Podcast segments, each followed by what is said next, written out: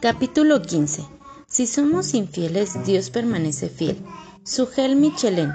Palabra fiel es esta, que si morimos con Él, también viviremos con Él. Si perseveramos, también reinaremos con Él. Si lo negamos, Él también nos negará. Si somos infieles, incrédulos, Él permanece fiel, pues no puede negarse a sí mismo. Segunda de Timoteo 2.11 al 13. En Segunda de Timoteo 2.13 encontramos unas palabras que, para muchos, representan una de las grandes promesas de la Biblia, de manera equivocada.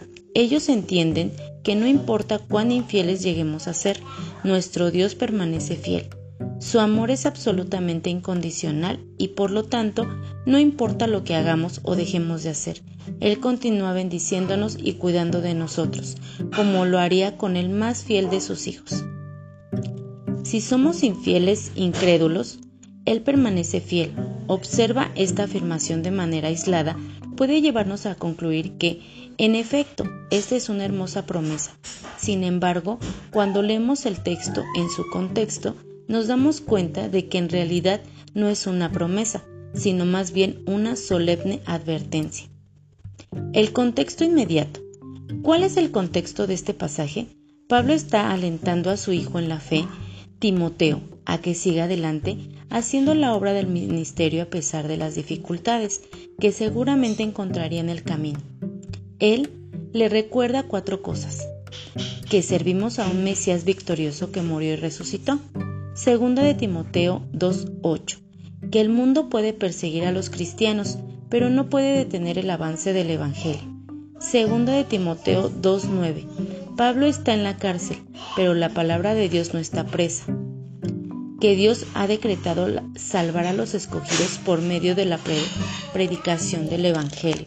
Segunda de Timoteo 2.10. Y el que es fiel a su promesa, lo mismo que a su advertencia. Segundo de Timoteo 2.11 al 13.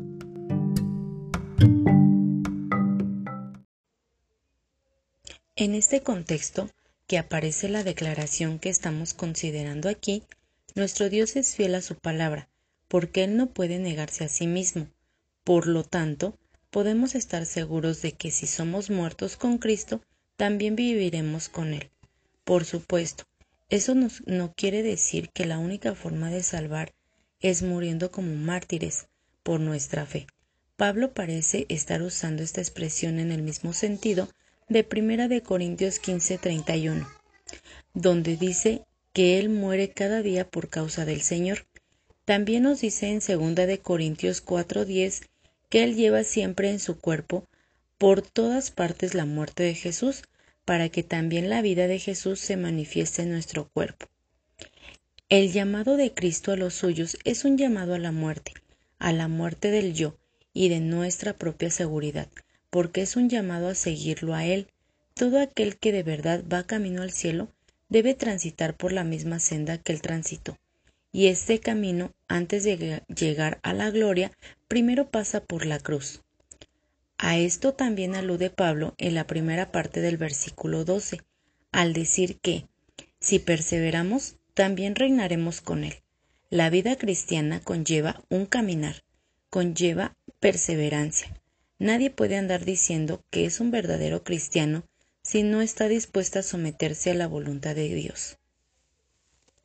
No somos salvos por, por obedecer a Dios ni por hacer buenas obras pero todo aquello que han sido salvados por gracia, por medio de la fe, muestra la realidad de la gracia y de la fe a través de su obediencia y de sus buenas obras a lo largo de la vida, hasta su regreso o hasta que Él nos, nos llame al hogar.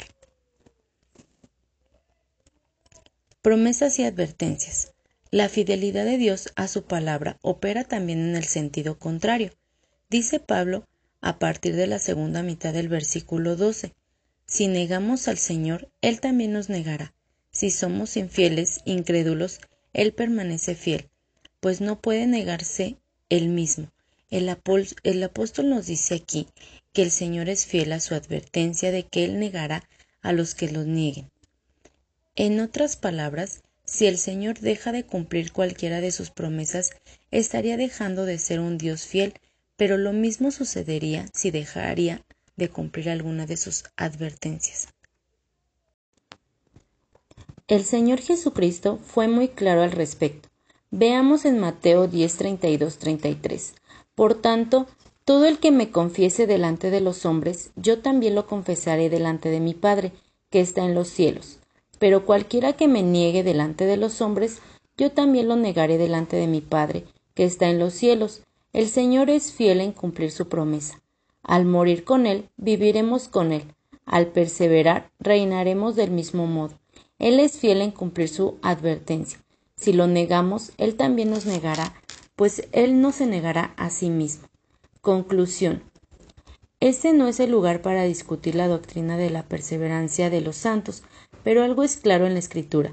La única forma de saber que una persona está siendo preservada por Dios para salvación es si la persona está perseverando.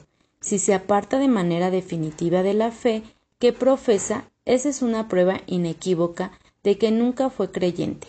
Mateo 7, 21 al 23 y 1 de Juan 2, 19. Esto debía animar a Timoteo y a todos nosotros a no descuidarnos. La salvación es segura para el que la tiene. Ningún verdadero creyente se perderá, pero la única forma de confirmar la veracidad de nuestra fe es perseverando hasta el fin. Que la advertencia de segunda de Timoteo 2.13 nos motive a la piedad tanto como la promesa de los versículos anteriores, el uno y el otro, Dios es fiel.